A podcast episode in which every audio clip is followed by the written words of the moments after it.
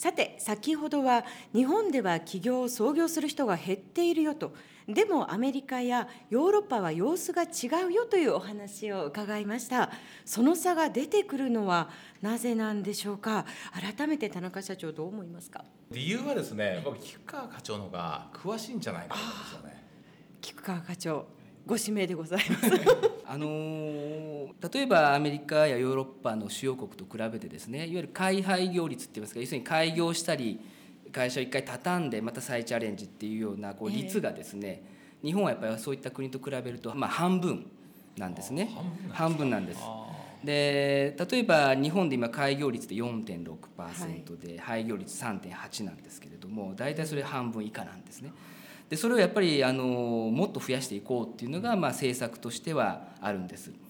これ世界銀行世銀がですね調べたデータがあるんですけど、はい、開業にかかるコストとかですねいわゆる会社登記をする時にかかる費用だとか、いろんなその手続き面ですね。そういったいろんな開業コストを比較すると日本はですね残念ながら120位なんですね。それに比べて例えばシンガポールや香港こういったところはベスト5に入ってますしアメリカやイギリスこういった国は20位だったり28位ということになってまして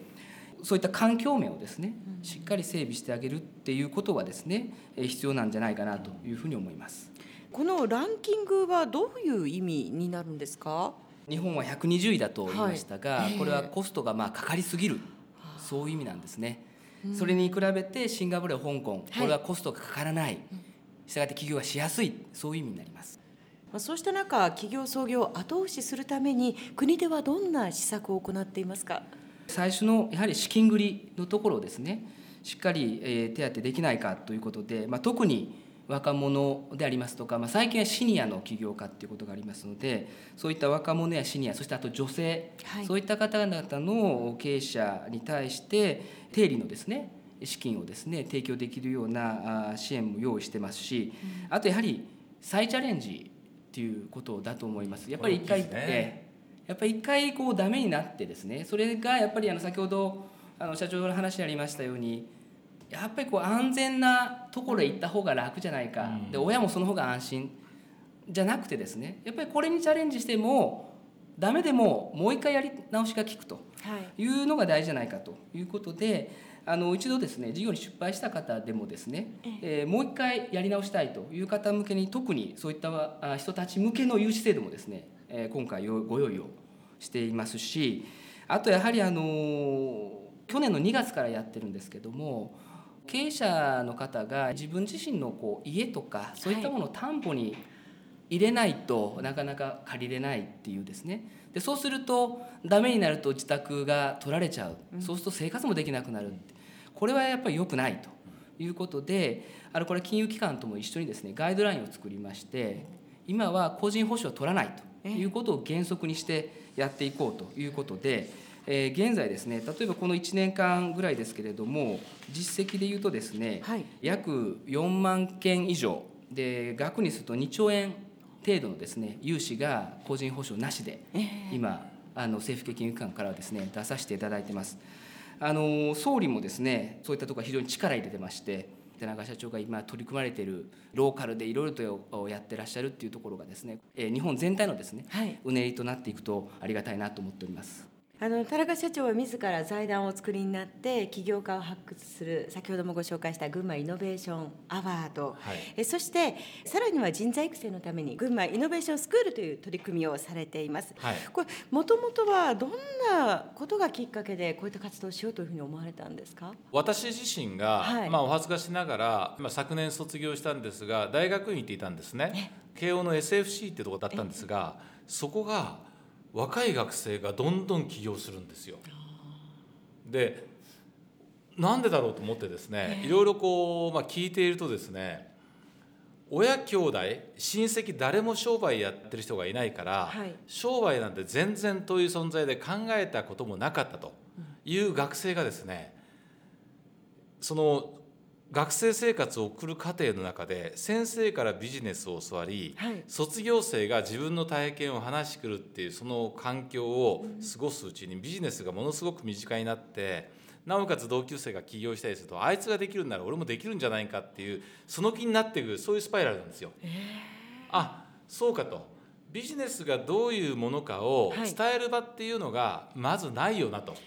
であるならば同じような環境を作ったらいいんじゃないかなと思って、うん、えー、私は地元にはですね絶対ビジネスにセンスのある人、はい、意欲のある人志のある人がいると思うのでその人たちに場を作ろうということで始めたんです。菊川課長今のお話を聞きになっていかがですか？あの本当に周りにそういう方がいないそのインスパイアされる方がいないっていうのは本当そうだと思います。私手元に今データがあるんですけれども、はいえ。ー、ビジネスを起こすことにまあ無関心だという人で、はいやっぱり周りにそういう人がいないっていうのがやっぱり7割なんですね。やっぱりいないと関心が持たない。で逆に言うと企業かもう要するに企業をやった人であってもですね3割の人は周りにそういう人がいなかった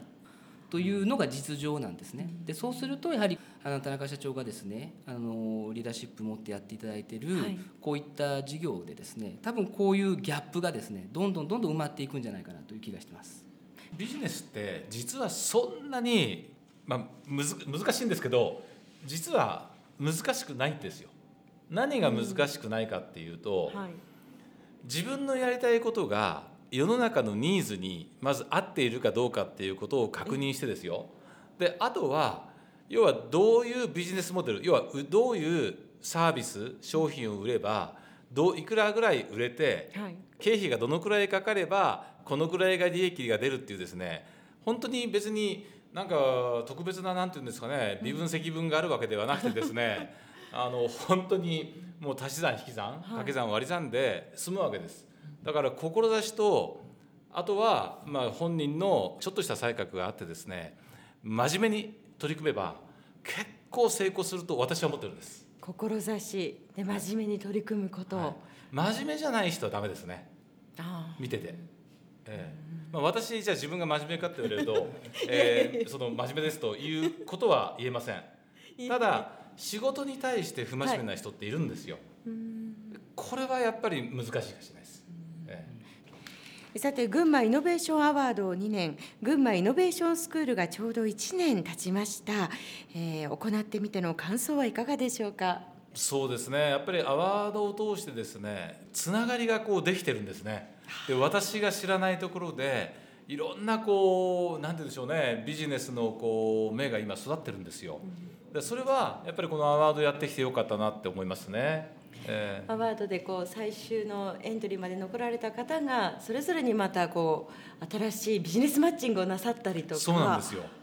そういう動きがあるんですよね。えー、で行政例えば群馬県だとか何々市とかそういったところもですねこのアワードを通してそういうチャレンジをしている方を知ってですね、えー、声をかけるというような、まあ一つの何て言うんでしょうビジネスのプラットフォームの一つになんかなるんじゃないかっていうふうに思いますね。情報発信の場として、はい。はい、ええ。そこまでは田中社長はこう期待をしていましたか？いやしてなかったんですよ、えー、ですから私思うんですけどこういうふうにですね先が読めない人間でも行動することによって一つ一つ先が開けてくるっていうことを知ってほしいんです。これも一つのチャレンジですね。そうなんです。だって初めやる時ですね、はいお前そんな余分なことをやってね敵作るだけだよと、えー、言う人もいましたよ。アワードですか、えー、だからやっぱりですねこう何事も何かをやろうとするといろんなこう障害とかですね、はい、いろんな意見があるんですが自分の気持ちがま、えー、っすぐであればやっぱりこう一歩踏み出すっていうことは重要だなっていうふうに思いました。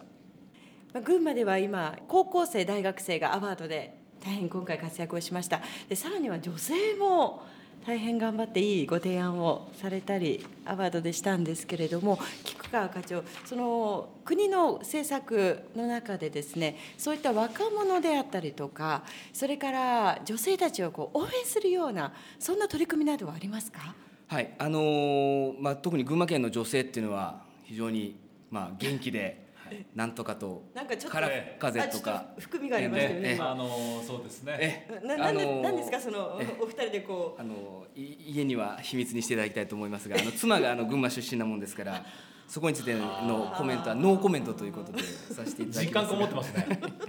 そうですね。あのやはり今全体としてですね女性がやっぱり輝く社会とかやっぱ若者先ほど申し上げた通り、はい、若い人たちの企業意識がやっぱり減ってきてるってやっぱ問題。これは将来非常にボディーブローに効いてくるので、はい、補正予算としても手当てをしたんですがあの女性や若者が使えるようなですね低粒子のものをですねさらに、まあ、あの優遇できるような措置をいたしました、はい、でそれに加えてですねあの UI ターンしたがって例えば東京で働いててそこでのノウハウを持って群馬で起業したい、そういうようなですね UI ターンの方々にはさらに優遇措置があるっていう形でできるだけそのローカルでもですね、えー、しっかり起業が進むようなですね制度を今度手当をいたしました。ぜひ使っていただきたいと思います。それから若者の起業という意味では先ほども田中社長からお話がありました学校でもう少しその起業について教えた方がいいでこの辺りについては田中社長いかがでしょう？具体的にどうするかっていう問題がありますよね。えー、だって、文科省がそういったことを考えてくれますかね菊川課長。いやもうどんどん提言しましょう。非常に重い宿題をいただきましたのでしっかりと持ち帰りたいと思います。でただやはりあの学校の先生にそれをお願いするだけじゃなくてやはり社長のようなですね田中社長のような方がまさに教団立ってですね、えー、どんどん教える。県にあるですね社長さん皆さんをですね客員講師でもですね客員教授でも何でもいいんですけども指名したらいいと思うんですね。でどんどん来てもらうでどんどん喋ってもらう。私もそうですけど私は起業をしたことがない人がベンチャーの政策って実はできないんですよ、うん、何が大変かわからないから。だからやっぱりそれをやっぱり分かってる方が喋ってもらう。ということが大事だと思います。田中社長は本当にお忙しい合間を縫って大学にもご講演に行かれてるようですね。すね。あのまあ群馬イノベーションアワードの流れですね。共愛学園前橋国際大学や前橋工科大学そして高崎商科大学の学長さんにお願いされて、まあ、1年に1回各大学に行ってるんですけども、はい、でも大学から個別に私に頼まれたことって実は一度もないんです。